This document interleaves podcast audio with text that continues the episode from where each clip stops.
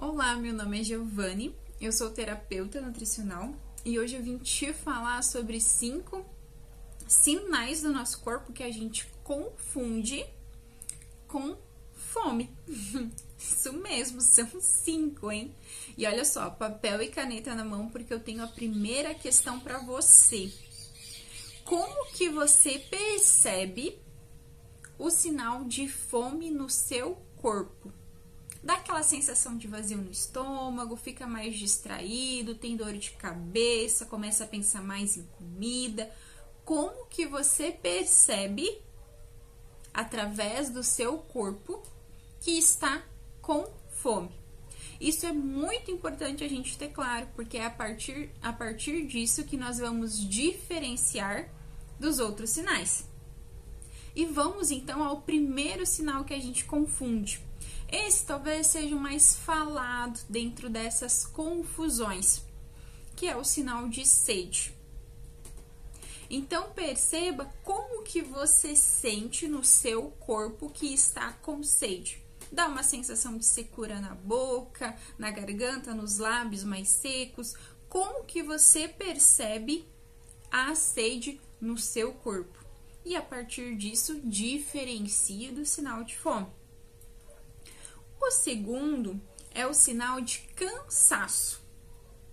Como nós acreditamos que a comida fornece energia, e sim, esse é um dos papéis da comida, mas não é uma energia que vai reduzir o meu cansaço. Percebam que há uma diferença. Porque se o meu corpo está sinalizando cansaço, qual que é a necessidade dele? É de descanso.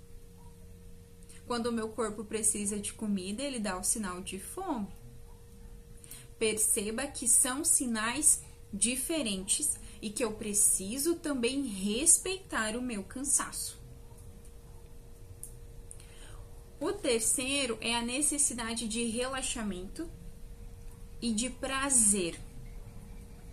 Quando eu preciso relaxar, se às vezes eu tive um dia estressante, às vezes o meu momento de relaxamento, de soltar o estresse do dia, é o momento que eu estou comendo. E aí, inclusive, eu tendo a exagerar. A mesma coisa se falta prazer no meu dia. A comida ela vai ter um papel de prazer, só que quando a comida é o meu único momento de relaxamento, é o meu único prazer no dia, eu vou tender a exagerar e eu preciso equilibrar isso. Eu preciso ter mais momentos de relaxamento, eu preciso ter mais atividades prazerosas. Eu preciso equilibrar, porque percebam que esse não é o papel da comida. O nosso quarto sinal são os sinais emocionais de um modo geral. Se eu estou sentindo tristeza, eu preciso olhar para essa emoção. Se eu estou sentindo raiva, eu preciso olhar para essa emoção. Se eu estou insegura, ansiosa, eu preciso olhar para essa emoção. Eu não vou resolver lidar com essa emoção de uma forma saudável comendo. Então eu preciso aprender a regular essas emoções e a lidar com elas de uma forma diferente. O nosso a nossa quinta, o quinto sinal aqui tem muita relação com isso, que é a questão da punição. Muitas vezes, se eu fracassei em algo, se eu sentir raiva e eu acredito que eu não posso sentir raiva, entre outras coisas, eu vou me punir através da comida. Então percebam que esse também não é o papel da comida.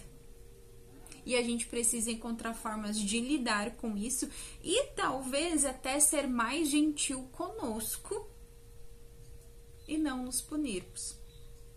Ok? Então aqui são cinco sinais, tá? Talvez existem mais alguns. Eu trouxe aqui as emoções é, juntas, né, nesses, nesses sinais, porque elas se manifestam sim no nosso corpo e muitas vezes essa manifestação delas vai ser semelhante ao sinal de fome. E sim, uma emoção pode fazer o seu estômago roncar. e é por isso que a gente tem tanta dificuldade de identificar quando é uma fome física e quando é uma fome emocional. Então, se observem mais e prestem atenção se vocês estão talvez aí confundindo outros sinais do corpo com fome. E entrem pro meu canal, tá? Para vocês é, não perderem nenhum vídeo aqui. Eu sempre trago umas coisas muito interessantes.